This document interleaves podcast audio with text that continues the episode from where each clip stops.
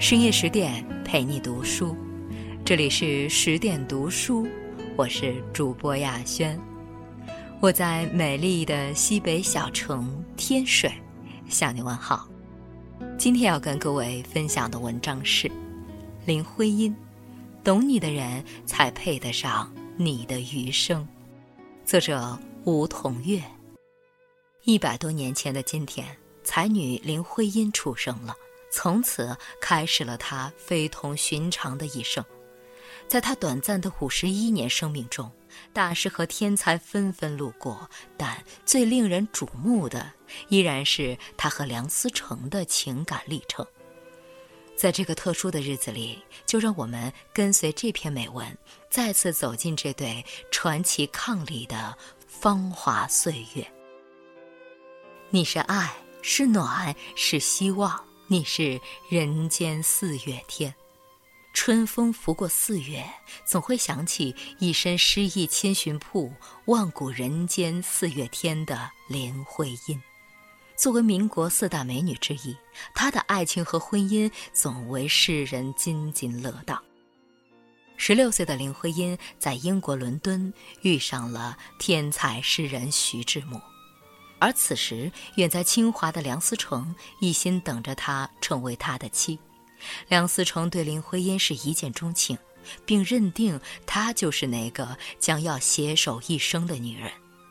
两个男人，一个惊艳了时光，一个温柔了岁月。为什么林徽因选择和梁思成携手一生？除了当时徐志摩的已婚身份，更多的是这段美好感情本身呈现给我们的答案。爱是懂得，爱是包容。二十世纪二十年代的林徽因可谓风华绝代。同在美国留学的顾玉秀曾说：“林徽因的慕求者之多，如过江之鲫，竞争可谓异常激烈。”追求林徽因的青年才俊虽多，但真正懂林徽因的人寥寥。林徽因生性浪漫，但又理智清醒。她深知自己想要怎样的爱情和人生，所以当徐志摩等林徽因许他一个未来时，他理智地拒绝了。诗人追问：“就是为了成就那虚无缥缈的道德？”林徽因答：“道德不是枷锁。”而是对生命负责的态度。我不是没有来，只是无缘留下。路途的风景再美，也要舍得及时告别，因为它不属于我。在林徽因的心中，除了爱情，还有梦想和抱负，还有对家国的责任感。他这种人生境界，是视爱情为生命的徐志摩所真正共鸣的，恰好梁思成能懂。林徽因和梁思成有着相似的出身和教养，生活趣味也十分相投，还怀揣着共同的建筑梦想。他们有着更多的理解和包容。童年的林徽因生活在半封建的大家庭中，母亲长期受冷落。她曾说：“她爱父亲，却恨他对母亲的无情；她爱母亲，又恨他不争气。”这种家庭关系对林徽因的性格造成一定的影响，表现是急躁多于温顺，经常会和梁思成吵架。梁思成性格温和，善解人意，像兄长一样呵护他、体贴他，用爱和包容去抹平他内心的伤。在建筑设计方面，林徽因有着过人的想象力和创造力。据他们一生的朋友费慰梅回忆。满脑创意的林徽因经常画出一堆草图，便撂条子给梁思成，因为他知道，凭着他精准而熟练的绘图功夫，肯定会将乱七八糟的草图变成简洁漂亮的作品。林徽因享受着这种被梁思成宠爱的感觉，而宠爱着林徽因的梁思成也是快乐的。他们是爱人，更是知己。有时从对方的一个眼神里就读懂对方已了然自己的心思，有时他们相视一笑不说话，就懂得了对方的欲言又止。这种默契让他们的心贴得很近。正如廖一梅写在《柔软》剧中的台词：“在我们的一生中，遇到爱、遇到性都不稀罕，稀罕的是遇到了解。林徽因和梁思成的爱情，完美的诠释了“懂得”两个字。爱是相互扶持，爱是成就彼此。婚姻是人生的一个新的起点，与什么样的人结婚，决定着婚后成就什么样的人生。林徽因和梁思成辉煌人生的起点，是从他们牵手开始的。一九二四年，为了两人共同的事业和梦想，他们一起赴美国宾夕法尼亚大学攻读建筑学。次年末，父亲林长民在一起意外事件中不幸中流弹身亡。突如其来的变故曾使林徽因一度想放弃学业，梁思成坚定地站在他身后，一边安抚他的丧父之痛，一边为林徽因筹措他半官费留学的学费。一九二八年，他们学成归国，一起受聘于东北大学，组建中国第一个建筑系。梁思成任建筑系主任，林徽因任教授。开启了他们携手对建筑孜孜追求的一生。他们一起考察古建筑，从1932年到1940年，他们的足迹踏遍了中国十五个省、两百多个县，实地勘察了两千七百余处中国古代建筑遗构。当时，日本建筑学者断言，中国境内已没有唐代以前的古建筑。要研究唐代建筑，只能到日本奈良。经过艰难跋涉，他们于1937年考察到当时国内唯一的一处唐代建筑——五台山佛光寺，找回了失落久远的民族建筑历史与文化精神。他们一起著书立说，在林徽因的协助下，梁思成著成破解清代建筑之谜的建筑专著《清室营造则列》，完成对宋朝礼界营造法式这部天书的注释，编写中国建筑专业的纲鼎之作《中国建筑史》等。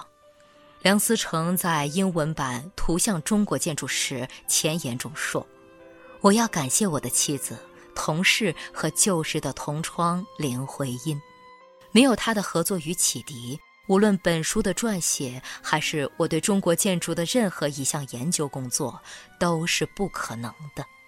林徽因在中国建筑史册上也留下了浓墨重彩的一笔。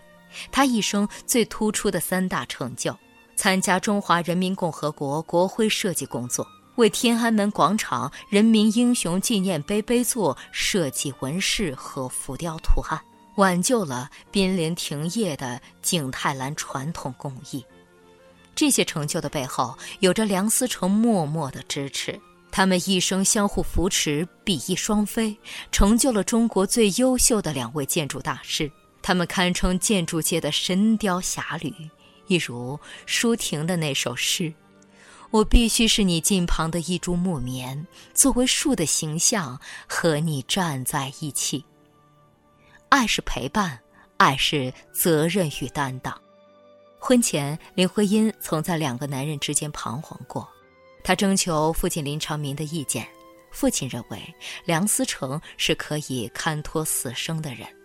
林徽因读懂了父亲的意思，徐志摩才华横溢，浪漫多情。但对妻子张幼仪态度决绝，在婚姻里不够有责任和担当，给得了浪漫的，给不了一世安稳。正如《上海滩》里冯程程注定不会嫁给许文强，林徽因嫁给了梁思成。越是经历苦难的时候，越是能考验真正的爱情。抗战期间，刚到李庄不久，肺结核复发，连续几周高烧至四十度不退。据女儿梁在斌回忆，当时李庄没有任何医疗条件，病人只能凭体力慢慢煎熬。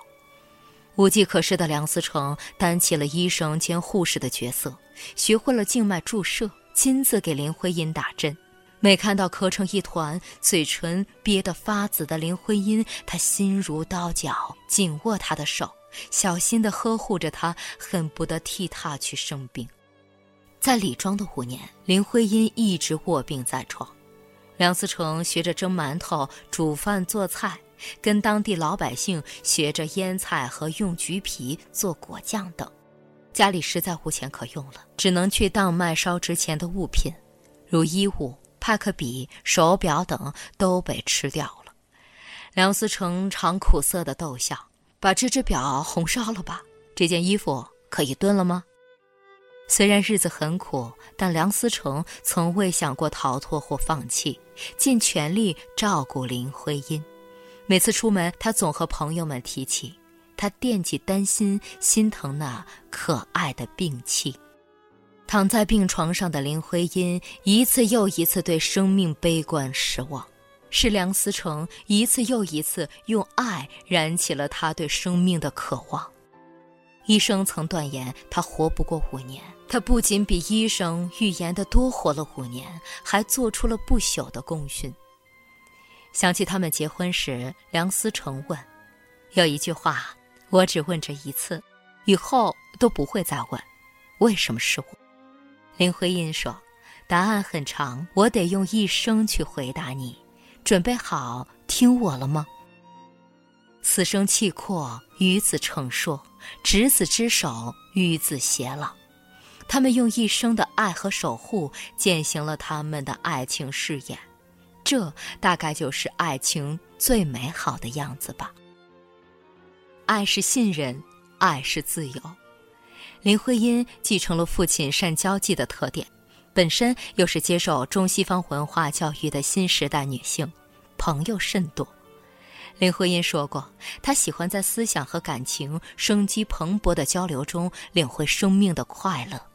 他的家北总部胡同三号院成了二十世纪三十年代京城最吸引人的文人沙龙，聚集了当时最优秀的知识分子，作家沈从文、哲学家金岳霖、政治家张奚若、经济学家陈岱孙等都是他家的常客。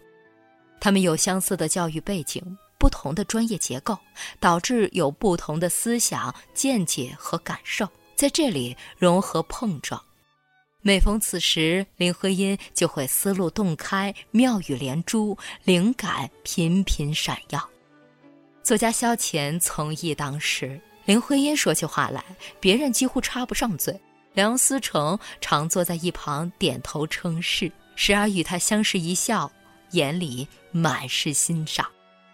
梁思成让林徽因做一个自由的妻子，让她的才华得到自由的发挥。